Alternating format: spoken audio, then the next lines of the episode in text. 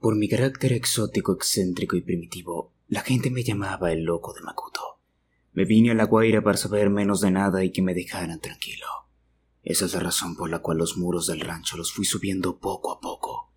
No querían que me llamaran más el loco de Makuto. Ah, que se vayan a la porra. Pero no sé si lo sabías, pero mi obra ha sido objeto de numerosos estudios tanto en Venezuela como en el resto del mundo.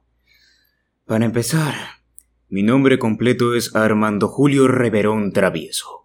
Nací en Caracas, el 10 de mayo de 1889. Mis padres fueron Dolores Travieso Montilla y Julio Reverón Garmendia. En 1908 comencé a estudiar en la Escuela de Bellas Artes de Caracas. En 1911 gané una beca para estudiar en Madrid, España. Y en 1953 gané el Premio Nacional de Arte.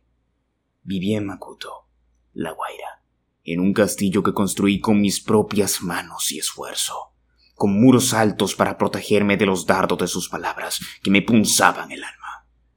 Era el castillete de las quince letras, mi museo personal. Muchos se han interesado en mi obra. De hecho, hasta hubo alguien que me escribió mi biografía. Fue Alfredo Bulton. Él descubrió una temporalidad de mis trabajos que asoció al uso de ciertos colores. A estos ciclos los llamó periodo azul, periodo blanco y periodo sepia. Otros creen que hay un cuarto periodo llamado periodo expresionista. En el periodo azul, que transcurrió desde 1918 hasta 1924, una de mis obras fue La Cueva. Allí se hizo muy evidente la influencia que tuvo para mí el post-impresionismo, así como artistas que merecieron mi atención mientras estuve en Madrid, como Goya en sus últimas etapas. Este fue una de las figuras más emblemáticas para mí. Esos grises plateados y los oros que Velázquez usaba me volvían loco. Tiziano, Durero y el Bosco. ¡Ah! ¡Qué grandes fueron! Poco a poco, el mundo de las referencias europeas fue cediendo espacio a la vida, común y sencilla, así como la naturaleza inmediata que me rodeaba. Comenzó así el periodo blanco, que va desde 1925 hasta 1934. Después de haber pasado un tiempo en Macuto, La Guaira, donde me quedé por el resto de mi vida, allí empecé a descubrir a alguien más. Empecé a descubrirme, a mí mismo. Logré darle un giro al tratamiento de la luz incandescente y lo hice observando los fenómenos lumínicos tropicales que mis ojos veían con altísima intensidad. Una de mis obras favoritas es el retrato de Juanita como ramo de flores, de 1933.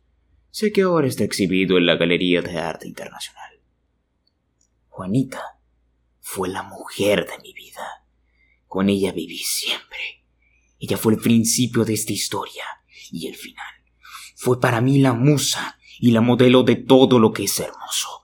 No cualquiera vive una historia de amor como la nuestra. La vida me dio una soledad de la que nunca pude escapar. Solo Juanita pudo entrar y quedarse allí conmigo decidí quedarme en Makuto junto a ella. Allí viví el periodo sepia, que va desde 1935 hasta 1954, año de mi muerte. Me obsesioné con el color marrón y con las figuras de muñecas. Mis obras de arte no pictórico, como las muñecas y hasta mi castillete autoconstruido, me han hecho ser considerado como precursor del arte povera, el happening y la instalación. A pesar de ser incomprendido por la sociedad y haberme alejado voluntariamente de la civilización, yo fui admirado por artistas e intelectuales como Pablo Picasso, Carlos Cruz Diez, Fernando Botero, Ale I, Antonio Saura o Sofía Inver.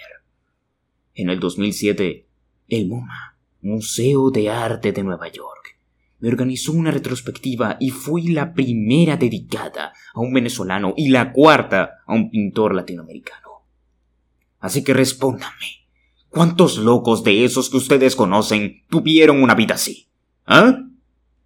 Debo decirles que fui muy feliz con la vida que tuve y, ciertamente, estoy muy agradecido con ustedes, porque siempre me van a recordar.